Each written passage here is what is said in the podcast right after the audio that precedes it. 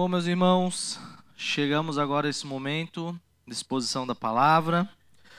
Eu fiquei então com a missão de encerrar essa parte da carta, né, de Jesus a essas sete igrejas. E não sei se você já teve alguma oportunidade de ouvir alguma exposição em Apocalipse. Normalmente essa seria a última pregação, né? A última carta de Apocalipse e de repente a gente começa outra série mas nós vamos até o final. Né? A gente tem esse desafio, segundo o pastor Roni, até o final do ano, né? Veremos. Mas, meus queridos, estou ah, meio emocionado ainda.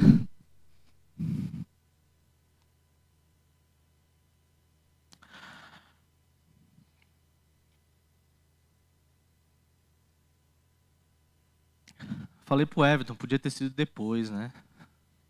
Dessa vez nós vamos combinar de ser no final do culto, daí todo mundo fica ali no corredor chorando. Mas essa igreja chamada igreja de Laodiceia, uma igreja autossuficiente. Nós chegamos nessa última igreja. E confesso, eu não sei por que essa é a última igreja, mas essa igreja, meus amados, era a pior igreja que existe dessas sete. Não há nenhum elogio da parte de Jesus para essa igreja. Você conhece, se você já leu Apocalipse, principalmente a questão de Jesus dizer que está prestes a vomitar essa igreja da boca. É uma igreja que causa náuseas em Jesus.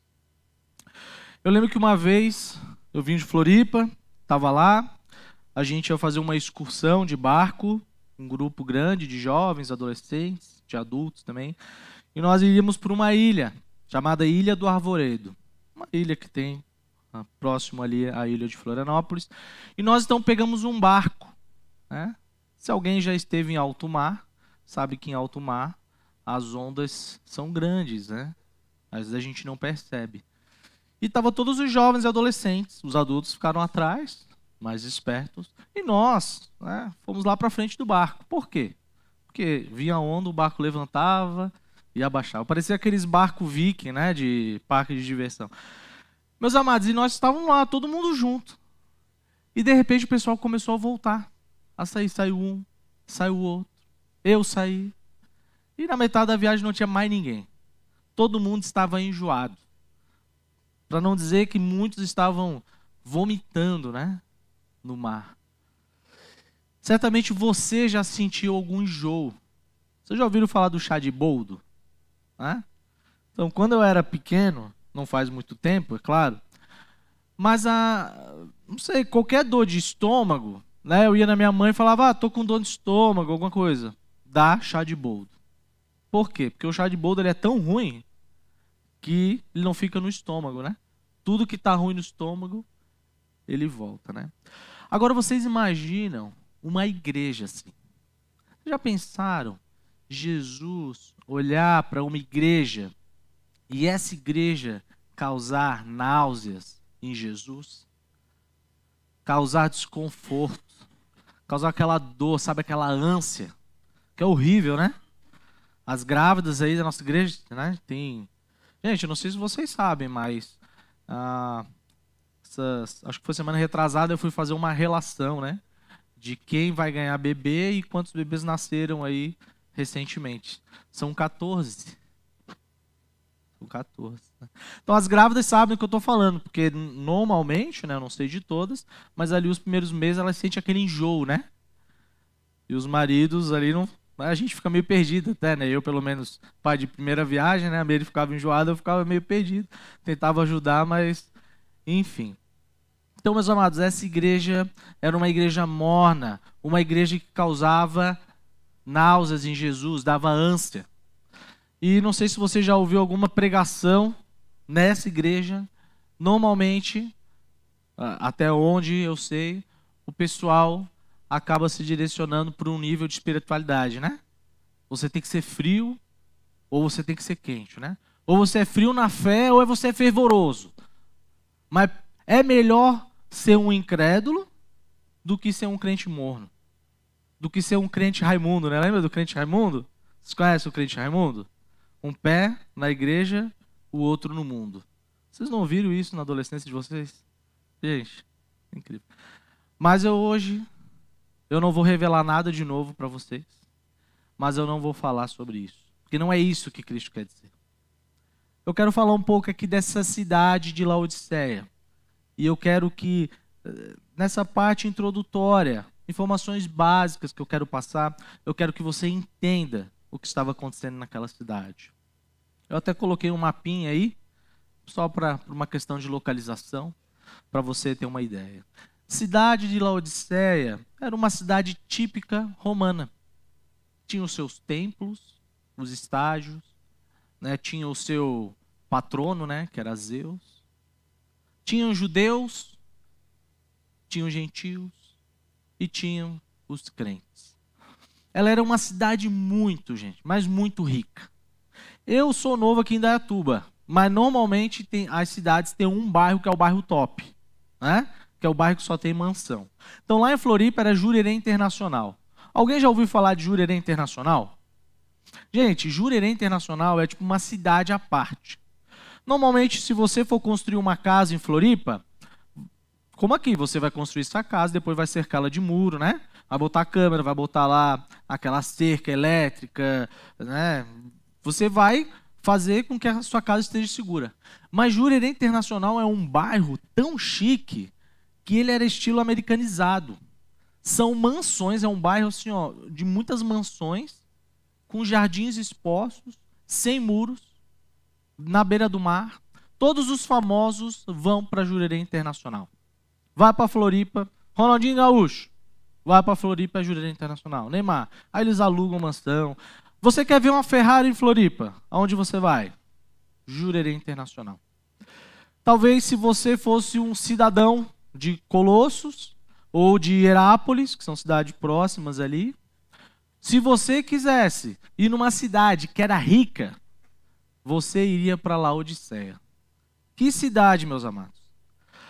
Tem uma história, uh, meados, uh, se eu me recordo bem, uns 60 anos antes de Cristo, que os judeus mandaram um imposto para o templo né, mandaram uma carruagem com imposto e um certo procônsul grego, né, grego não, do Império Romano, é, confiscou esses bens e tinham cerca de 10 quilos de ouro. Para vocês terem uma ideia, 10 quilos de ouro daria para sustentar mais ou menos 7.500 judeus. Então, assim, eles tinham muito dinheiro.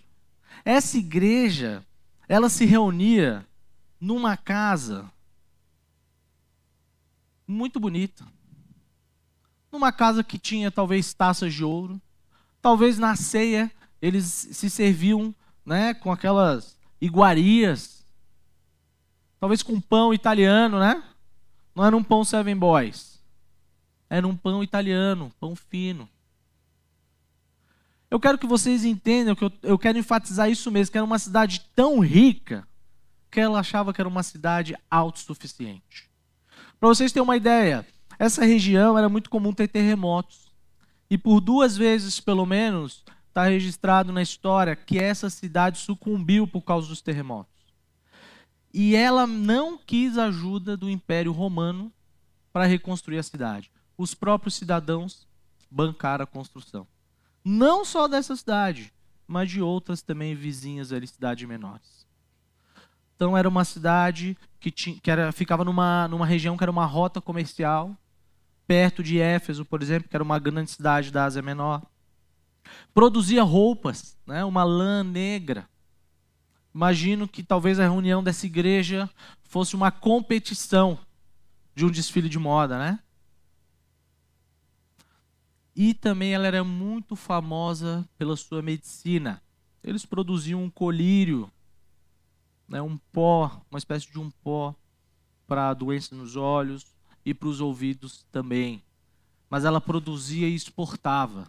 Então era uma cidade que girava muito dinheiro. E também pessoas arrogantes, pessoas que se achavam autossuficientes. Dito isso, eu quero ler agora com você os versos 14 a 22 do capítulo 3 de Apocalipse e quero conversar a respeito daquilo que Jesus fala sobre essa igreja. Abra então a sua Bíblia em Apocalipse 3. Ao anjo da igreja em Laodiceia, escreva: Essas coisas diz o Amém. A testemunha fiel e verdadeira, o princípio da criação de Deus. Conheço as obras que você realiza, que você não é frio nem quente. Quem dera você fosse frio ou quente. Assim, porque você é morno e não é nem quente, nem frio, estou a ponto de vomitá-lo da minha boca. Você diz: sou rico, estou bem de vida e não preciso de nada mas você não sabe que é infeliz. Sim, miserável, pobre, cego e nu. Aconselho que você compre de mim ouro refinado pelo fogo, para que você seja de fato rico.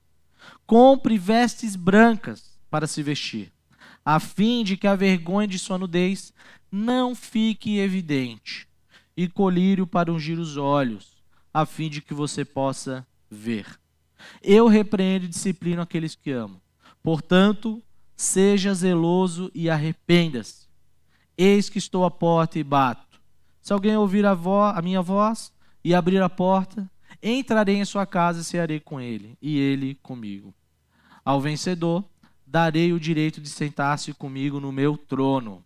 Assim também como eu venci e me sentei com o meu Pai no seu trono. Quem tem ouvidos, ouça o que o Espírito diz à igreja.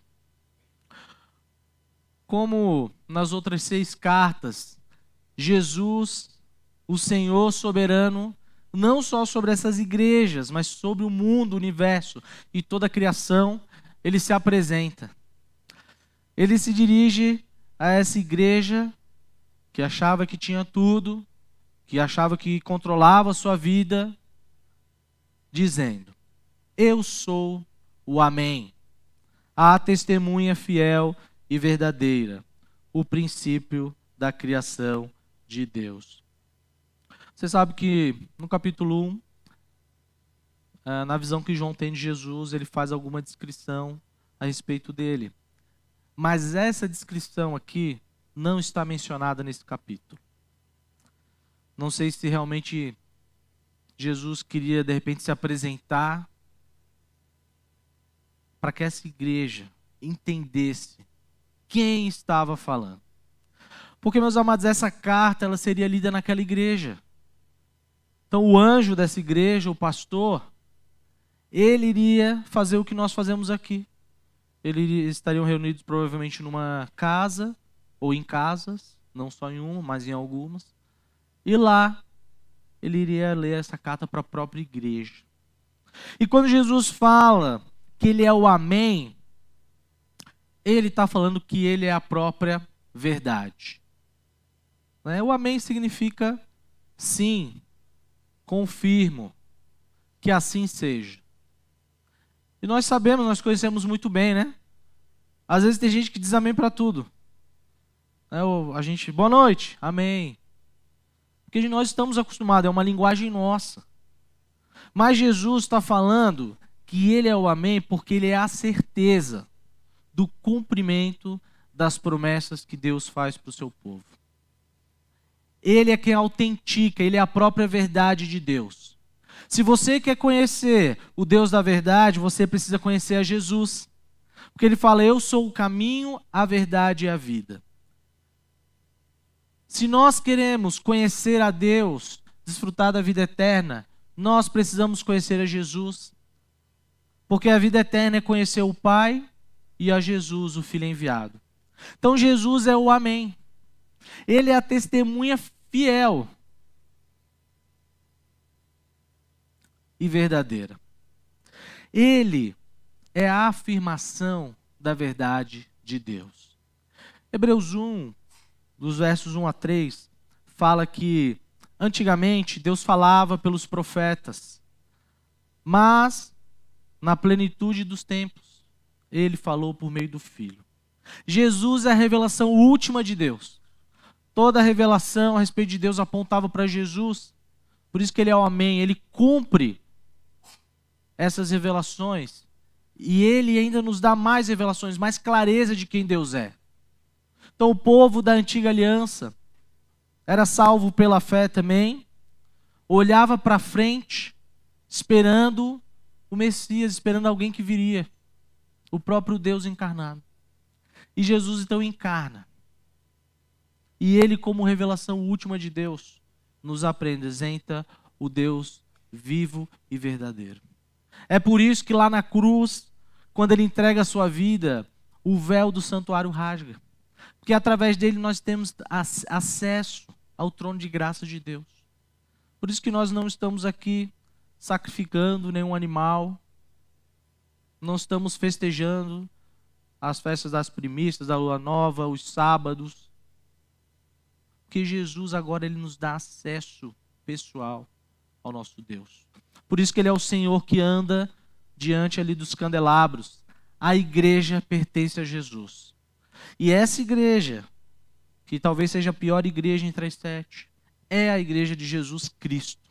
É dele. Ele é o Senhor.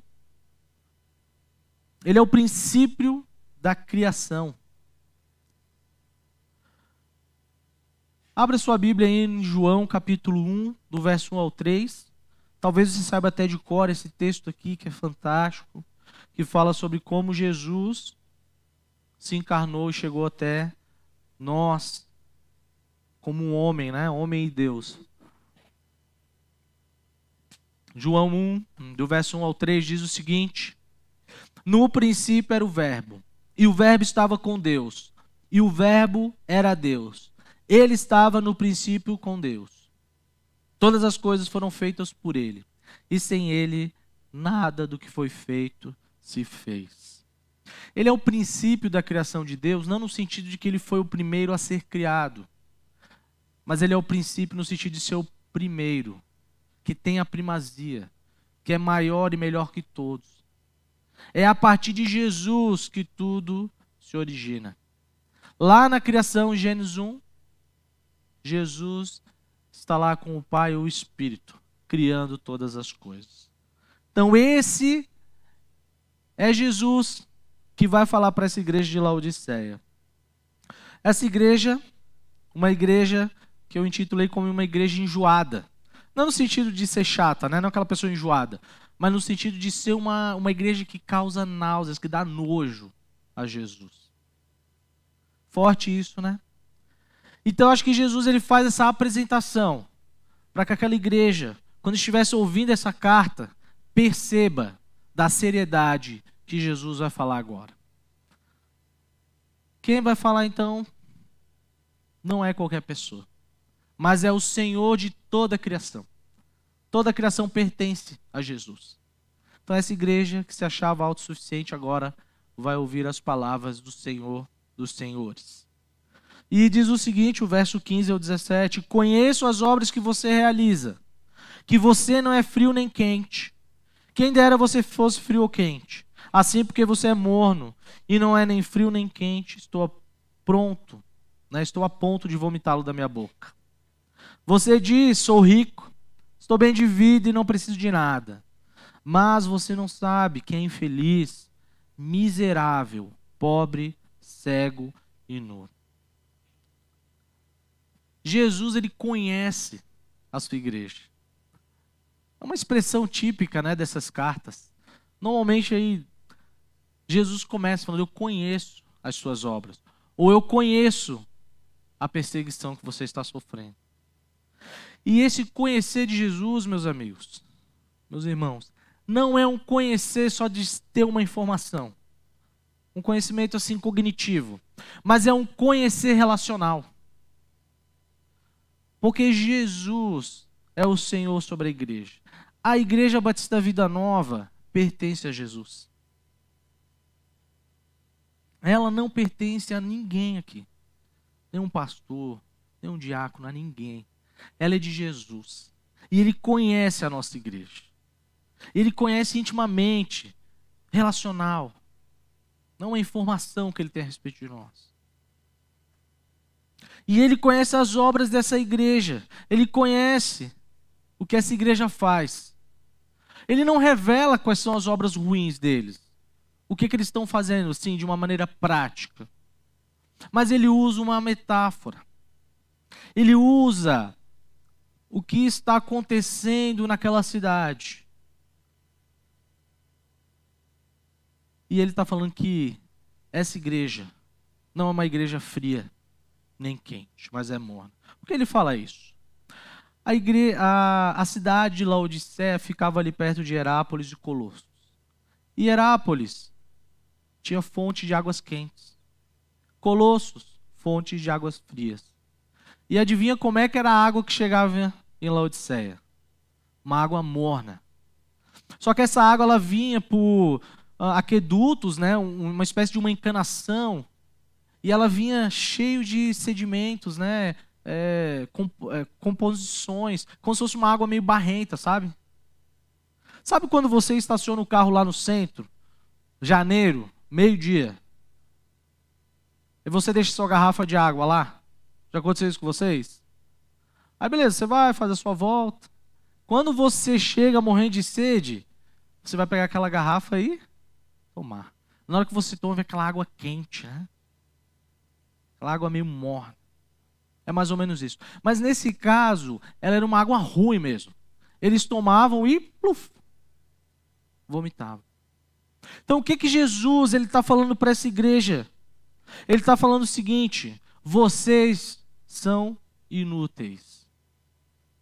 As obras de vocês não servem para nada. Melhor se vocês fossem igual as águas que vêm de Laodiceia, fresca, né, que refrescam. Se as suas obras fossem obras que trouxessem alívio, refresco para os incrédulos. Ou melhor, se vocês fossem quente, águas termais, águas que trazem cura. Essa igreja era uma igreja morna. Era uma igreja que pensava que estava com tudo. Era uma igreja que com a sua riqueza ficou cega. É uma igreja que com sua riqueza estava nu. E a nudez, ela é um símbolo de vergonha. É um símbolo de que aquilo que você faz está tão evidente que você está completa, completamente constrangido. E eles achavam que eles estavam com muitas riquezas, que eles tinham bens. Talvez se fosse uma igreja hoje, ela teria a melhor estrutura. Né? Um ministério infantil, com muitos recursos, uma sala de adolescentes, com mesa de ping-pong, pebolim, um Play 5, né? uma sala para os jovens, uma piscina quente. Eles tinham tudo, meus amados. Tinham tudo naquela igreja. E eles achavam que eles estavam bem demais. E Jesus, então, ele fala para essa igreja: porque você não é frio, você não é quente, estou a ponto de vomitá-la da minha boca. Jesus, ele não está condenando essa igreja ainda.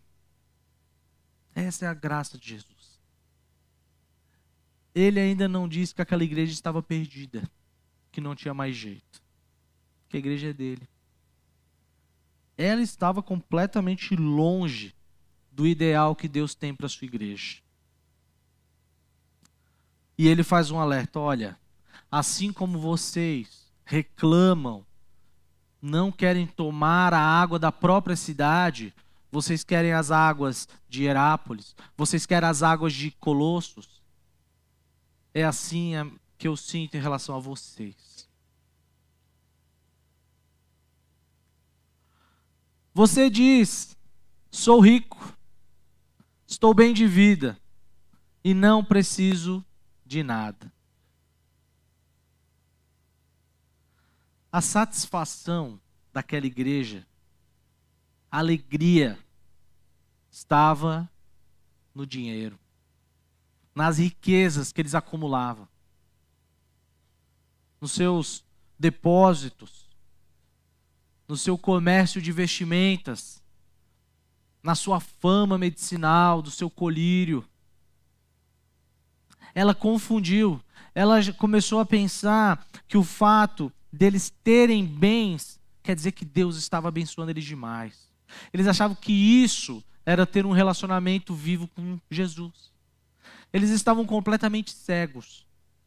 Eles não sabiam. Eles não conseguiam cair em si. Perceba que o pecado, ele trabalha assim. Ele cega, ele ilude, ele engana. Não foi isso que Satanás fez com Adão e Eva? Falando que eles iriam ser igual a Deus? E é isso que o pecado faz nas igrejas também.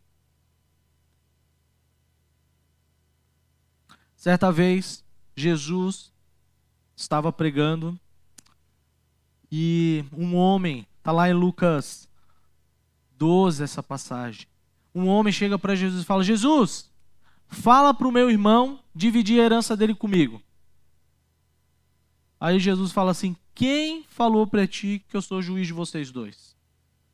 Aí Jesus então ensina através de uma parábola chamada Parábola do Rico Tolo. Abra sua Bíblia em Lucas 12. Eu quero ler só dois versos dessa parábola e você vai entender o que eu estou falando. Lucas 12, versículo 20 e 21.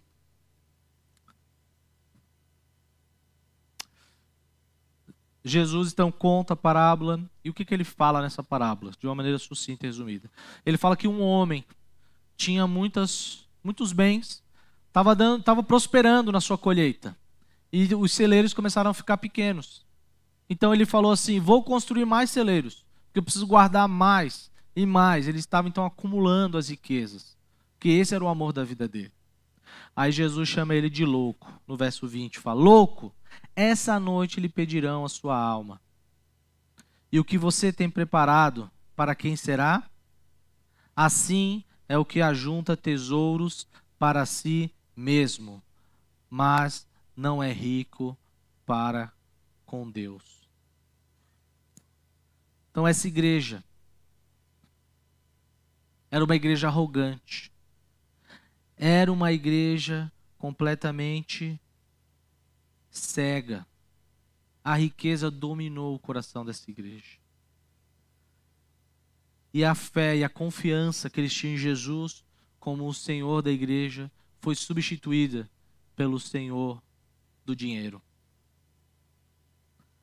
Mas Jesus fala para eles: vocês são mendigos vocês não têm como comprar o perdão dos pecados de vocês com as suas riquezas. Vocês estão nus, porque vocês não têm roupas para se apresentarem diante de mim. E vocês estão cegos, porque vocês não enxergam a sua pobreza espiritual. Então, era uma igreja meio morto-vivo, né? Por fora, ela estava bonita, já viram aquelas frutas no mercado, né? As maçãs, às vezes a gente compra maçã e aí vai dar uma mordida, ela está podre por dentro. Ela é essa igreja aqui. Mas Jesus, que é um maravilhoso conselheiro, vai dar um conselho para essa igreja. Jesus diz assim, no verso 18: Aconselho que você compre de mim Jesus então tem três conselhos aí para dar para essa igreja. Lá em Isaías 9:6, quando o profeta vai falar de Jesus, ele fala que ele é um maravilhoso conselheiro, príncipe da paz e tantos outros títulos, né, pai da eternidade. Você já ouviu aquele provérbio popular, se o conselho fosse bom não se dava, se vendia? Você já ouviu isso aí, né? Mas isso é mentira, viu? Porque aqui Jesus tem um conselho para dar para essa igreja. Eu acho, é uma opinião minha, tá bom? Que isso aqui é meio que uma ironia. Que Jesus ele faz um diagnóstico horrível dessa igreja. E ele vai dar um conselho. Mas esse é aquele tipo de conselho que é bom que você siga, né? É bom que essa igreja se atente agora. Para que ela tenha a sorte dela mudada. E Jesus então fala: compre de mim. Percebam que Jesus, ele toda hora usa uma figura daquela cidade para falar com essa igreja. Aquela igreja vendia, vendia roupa, vendia colírio. Mas Jesus está falando: olha, vocês acham que vocês têm, mas vocês não têm. Vocês têm que comprar de mim. A pergunta é: podemos comprar alguma coisa de Jesus? O Davi acabou de ler um texto de Efésios 2,8 falando que é graça.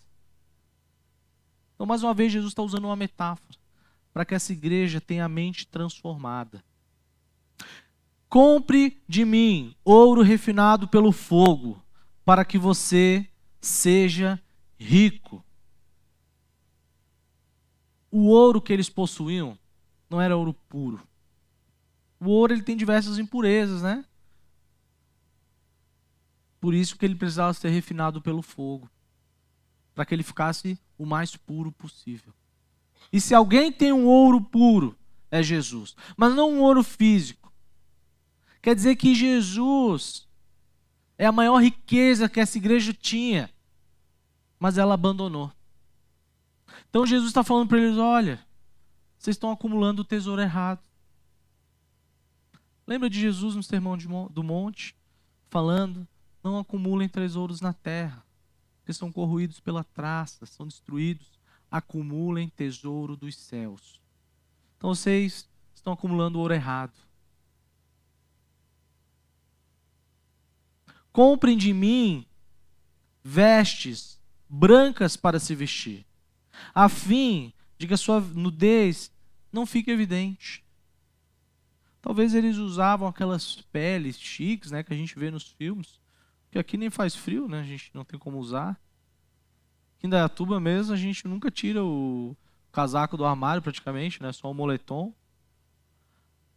Mas Jesus tinha a veste que cabia neles. Mas essa veste branca é uma veste de pureza. Depois a gente vai ver mais para frente, né? Quem são aqueles com vestes brancas? Jesus está falando: olha, a roupa que vocês estão vestindo não cobre a vergonha de vocês. Vocês não me enganam. O pecado de vocês para mim é evidente. Ele fede. Mas eu, lá na cruz, eu comprei uma veste para você vestir o texto que o Everton leu, né, de Atos, dizendo que Deus comprou a igreja com seu próprio sangue. Só Jesus podia vestir aquela igreja.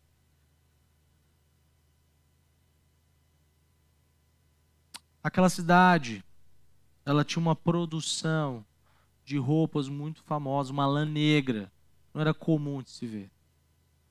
Mas nenhum tear dessa, igreja, dessa cidade é capaz de tecer uma roupa bonita, uma roupa perfeita para que eles pudessem estar diante dos reis dos reis. Jesus ele nos cobre com a sua justiça, com a sua santidade. Você lembra de Adão e Eva quando eles pecaram? E eles pegam folhas, né, de árvores para se cobrir. A pergunta é: eles conseguem se esconder de Deus? Não. E aí Deus então providencia uma roupa para eles, para cobrir a vergonha deles. Percebo que lá no, no relato de Gênesis, uh, fala que eles estavam nus e não se vergonharam, né? Aí eles pecaram, eles ouvem então Deus, né? Chegar ali para se relacionar com eles e eles se escondem. O que, que eles falam para Deus? Percebemos que estávamos nus. A vergonha deles foi exposta. E terceiro, compre de mim colírio para ungir os olhos, para que você possa ver. Gente, esse colírio de Laodicea era um colírio famosíssimo. Eles exportavam para todos os lugares do império. Eles eram famosos, tinha uma escola lá de medicina. Tinha uma federal lá de medicina. Universidade Federal de Santa Catarina, conhece? Tem lá um campus de medicina todo mundo vai para lá querendo estudar. E era tipo Laodiceia. Desculpa, minhas referências são Floripa, né? Daqui a pouco, minhas referências vão ser daqui já. Mas Jesus, ele está falando para essa igreja: olha, vocês estão cegos. Vocês acham que vocês estão com a vista maravilhosa. Mas vocês não conseguem enxergar a verdade. Vocês estão completamente vendidos por causa das suas riquezas. Vocês já viram aquele filme uh, Senhor dos Anéis? Na verdade, é o filme do Hobbit. Vai contar a história dos anões que estavam na montanha e que eles tinham tesouros. E aquele tesouro, aquele ouro, toda aquela riqueza começava a cegar o rei. E ele começa a ficar louco. E aí vem um, um dragão, então, e rouba aquele ouro, né? Então era isso que estava acontecendo nessa igreja.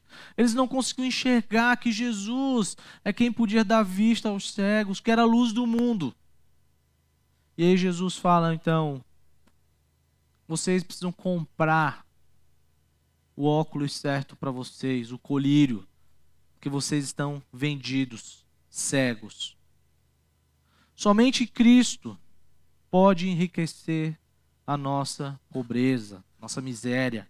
Somente Jesus pode vestir a nossa nudez. E somente Jesus pode curar a nossa cegueira. Meus amados, é só o Espírito Santo que pode abrir os nossos olhos e nos convencer do pecado. Você já se deparou com pessoas que estão completamente vendidas pelo pecado? E aí você fala para a pessoa: você está errado. Cara, o que, que tu está fazendo? E a pessoa arranja mil desculpas, justifica. Eu estou certo. Não, eu vou. E você pensa, meu, mas o que está acontecendo com essa pessoa? Essa pessoa ela foi cegada. E é só Jesus que pode desvendar os nossos olhos. É só o Espírito Santo que nos convence do nosso pecado. E é isso que Jesus está falando para essa igreja. Comprem de mim. Adquiram de mim. Vocês estão longe de mim. Vocês estão procurando em outras fontes. Então, no verso 19, Jesus fala assim: Eu repreendo e disciplino aqueles que amo. Portanto, seja zeloso e arrependa-se. Meus amados, quando Jesus está falando para eles, Seja zeloso e arrependa-se. Jesus não está dando uma oportunidade só para eles. Isso aqui é um imperativo. Ele está dando uma ordem. Se arrependam. Sejam zelosos. Vocês estão longe de mim. Voltem. Vocês estão errados. E o que é o arrependimento? O arrependimento é o abandono do pecado e voltar-se para Deus. É isso. No começo do livro de Atos, Pedro está lá pregando, fala sobre Jesus como o Rei dos Reis, aquele que salvou, né, nos salvou dos nossos pecados. E eles falam: e agora? O que, que nós precisamos fazer então para encontrar esse Jesus? Aí ele fala: vocês precisam se arrepender e crer em Jesus. Então essa igreja ela precisava abandonar as suas práticas e abrir a porta para Jesus entrar. Jesus ele fala: repreendo, disciplina aqueles que amam. Certamente se você tem um filho, você faz isso com seu filho.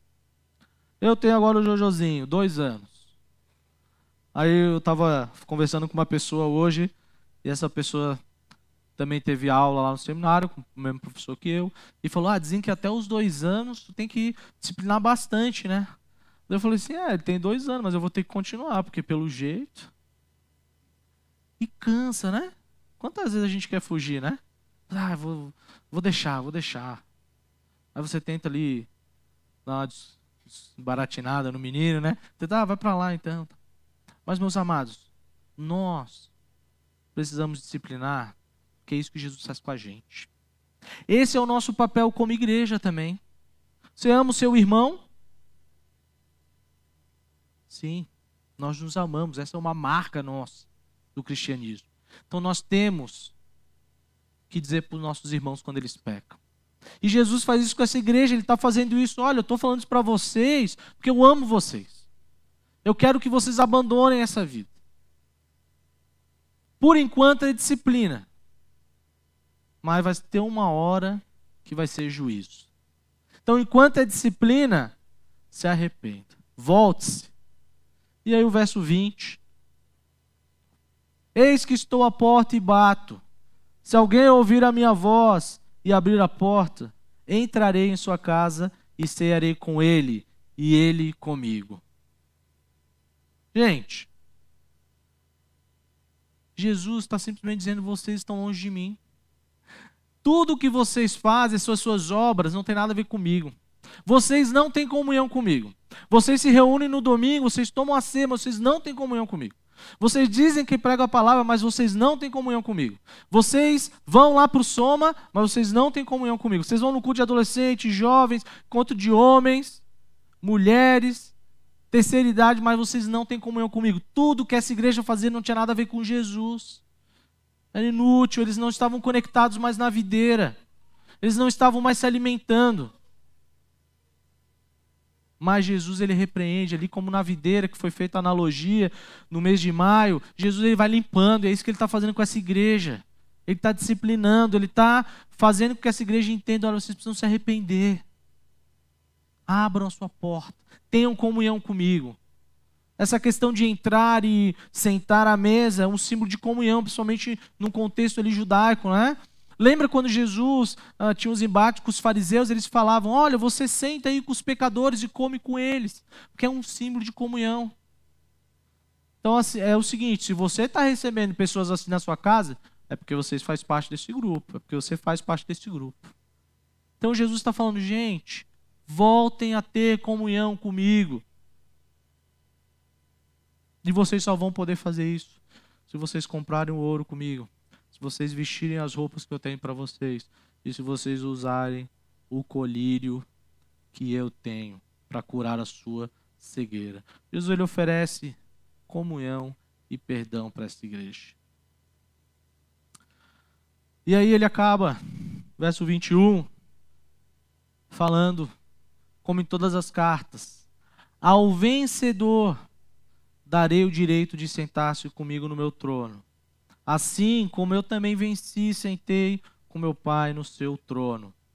Quem tem ouvidos, ouça o que o Espírito diz às igrejas. Quem são os vencedores de Laodiceia? Porque eles parecem tudo perdedor, não é verdade? Mas eles são vencedores. Quem são os vencedores? Aqueles que se arrependem, aqueles que são zelosos, que vão abandonar os seus pecados e se voltar novamente para Jesus. E nós somos mais que vencedores em Jesus. Essa, essa promessa aqui, primeiro, foi para eles, que estavam lá naquele contexto, né? Mas é também para a gente. Então, em todas as cartas, há uma promessa. Você receberá um novo, um novo nome, um novo numa nova, um nome numa nova pedra. Você comerá da árvore da vida. Você uh, ceará comigo. Tantas promessas. E no fim, o que significam cada uma delas? A gente traz aqui uh, afirmações assertivas e às vezes possibilidades. Mas no fim, sabe o que, que estão dizendo essas promessas? Os vencedores estarão com Jesus. Estarão desfrutando de uma eternidade em comunhão com Jesus. Isso é a vida eterna. É um relacionamento com Deus. Hoje nós vemos como um espelho borrado. Nós não conseguimos enxergar a pessoa de Jesus. Nós não conseguimos enxergar Deus, o Pai, e nós não enxergamos o Espírito Santo. Desconfie se alguém vier que falar que viu Deus. Que a Bíblia não fala que a gente vê Deus a gente enxerga pelos olhos da fé. Naquela época, os espelhos não eram um espelho como os nossos, né? Bonitinhos. Que tu olha no espelho e tá ali a tua aparência, né? Dependendo do espelho, te deixa até mais bonito. Mas era um espelho meio borrado. Já viram aqueles filmes medievais, né? Tem um espelhinho meio borrado, dá para ver um pouquinho, é isso. Porque nós enxergamos pelos olhos da fé. Mas na eternidade, nós enxergaremos face a face. Então, meus amados, nós, assim como esta igreja, que não tem um elogio para ser dado, são vencedores por meio de Cristo Jesus. Nada do que eles fazem, nada do que a gente faz, é graça. Mas, sempre tem um mais, né? Deus nos chama às boas obras. Então acho que aquele versículo que o Davi leu ficou na minha cabeça, porque eu gosto desse texto. Porque ele fala que a salvação é pela graça, pela fé, é um dom de Deus. Né? Não, não há nada que eu faço para conquistar algum favor de Jesus. Pelo contrário, eu sou salvo para que através da minha vida eu faça aquilo que Ele quer, as boas obras. Então Deus, Jesus aqui está chamando essa igreja a abandonar suas obras ruins e agora então se relacionar com ele, sentar na mesa com ele e desfrutar de um relacionamento e exalando ali o bom perfume de Cristo através das suas boas obras. Meus amados, deixa eu fazer duas considerações e eu encerro.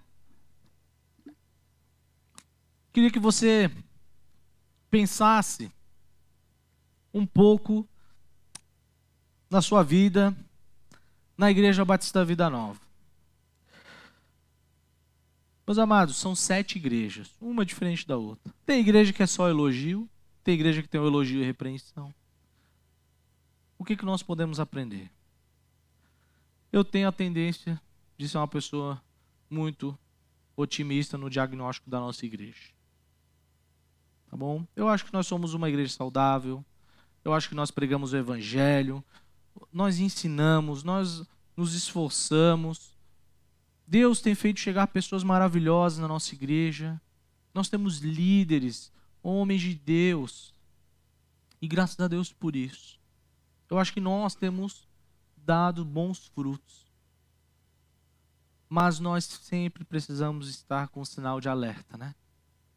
Assim como o pastor Rony mencionou na semana passada sobre isso. Nós precisamos permanecer firmes e perseverar. Essa é a mensagem geral eu diria, da carta de Apocalipse. Eu sei que vai ter um monte de símbolo, e eu sei que você quer saber da trombeta, dos selos, das taças, da, do dragão, né, dos sete chifres. Eu também quero. Mas o que, que a gente precisa ter em mente é o que foi falado na primeira mensagem, lá de introdutória.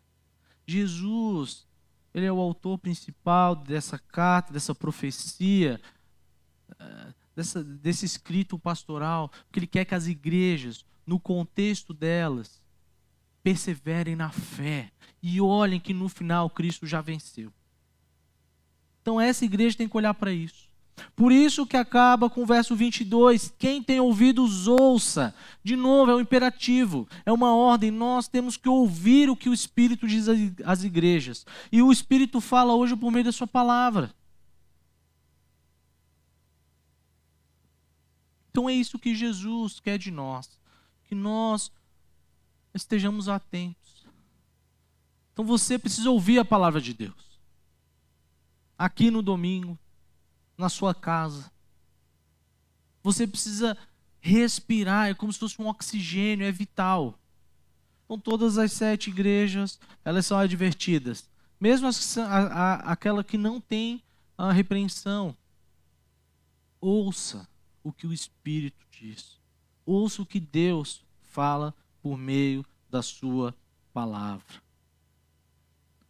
Pensando nisso, uma segunda colocação é: onde está o seu coração? Irmãos, nós somos, eu diria que abençoados, né, agraciados. Você já parou para pensar quantas traduções nós temos em português? Temos boas e ruins, né? Mas temos várias. Quantos recursos né, digitais? Hoje tem o Kindle ilimitado. Meu, quantos livros lá? Eu, eu olho lá, tem um monte de livros. Eu só fico, eu quero ler esse, eu quero ler esse, eu quero ler esse. Dá para você escolher. Nós temos informação, mas nós somos desatentos muitas vezes. É tanta informação que no final a gente não se informa de nada, né? A gente só vai pegando os picados. Mas isso diz muito de onde está o nosso coração. Onde estão as nossas prioridades? Nas riquezas, nos investimentos, nos bens que nós podemos adquirir, num bom plano de saúde, numa segurança. O, me diz, pense, onde você tem gastado as suas energias? Você quer um, um homem de família, assim como eu, né? Onde nós temos gastado os nossos esforços.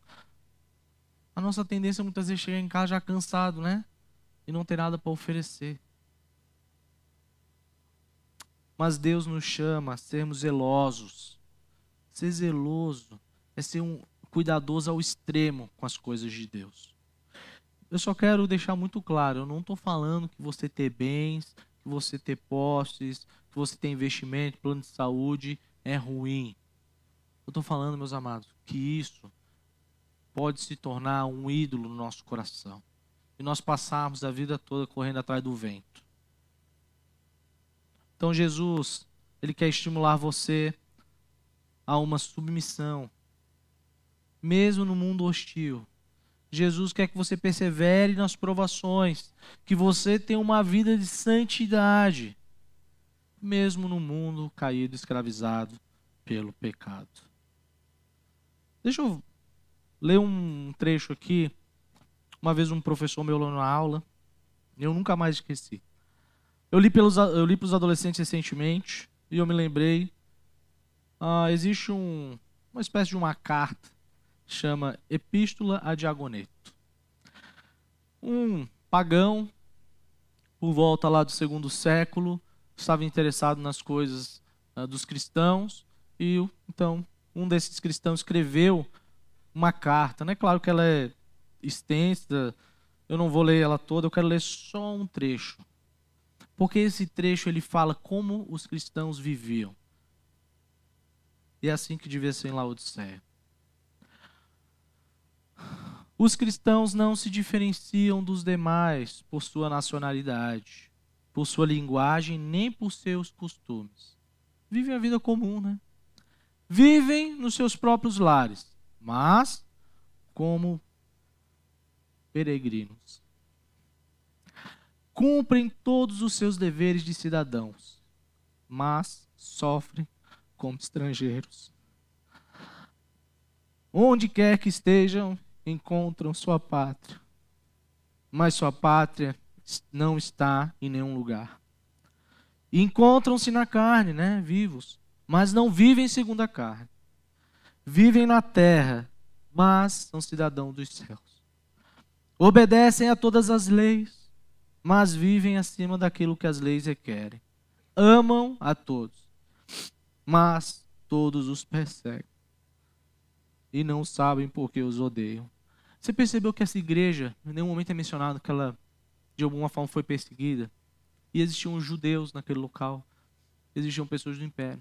Que essa igreja, ela estava completamente envolvida com a cidade. E ninguém sabia se ela era igreja ou não. Então, meus amados, nós somos uma boa igreja, assim como eu falei. Mas e você que está aqui? Como você está? Como está o seu relacionamento com Deus? Ele está batendo do lado de fora, querendo se relacionar com você, e você está talvez perdido nesse aspecto. Ou não, você está perseverante. E eu quero te dizer, continue. Se não, se arrependa. Vamos orar? Deus, nós queremos te agradecer porque o Senhor nos ama. Obrigado porque o Senhor nos trouxe aqui para essa igreja. Obrigado porque nós temos aqui a oportunidade de ouvir a tua palavra, Deus. Nós temos a oportunidade de crescer e te conhecer cada vez mais. Que Cristo Jesus seja o verdadeiro tesouro do nosso coração. Em nome de Jesus. Amém.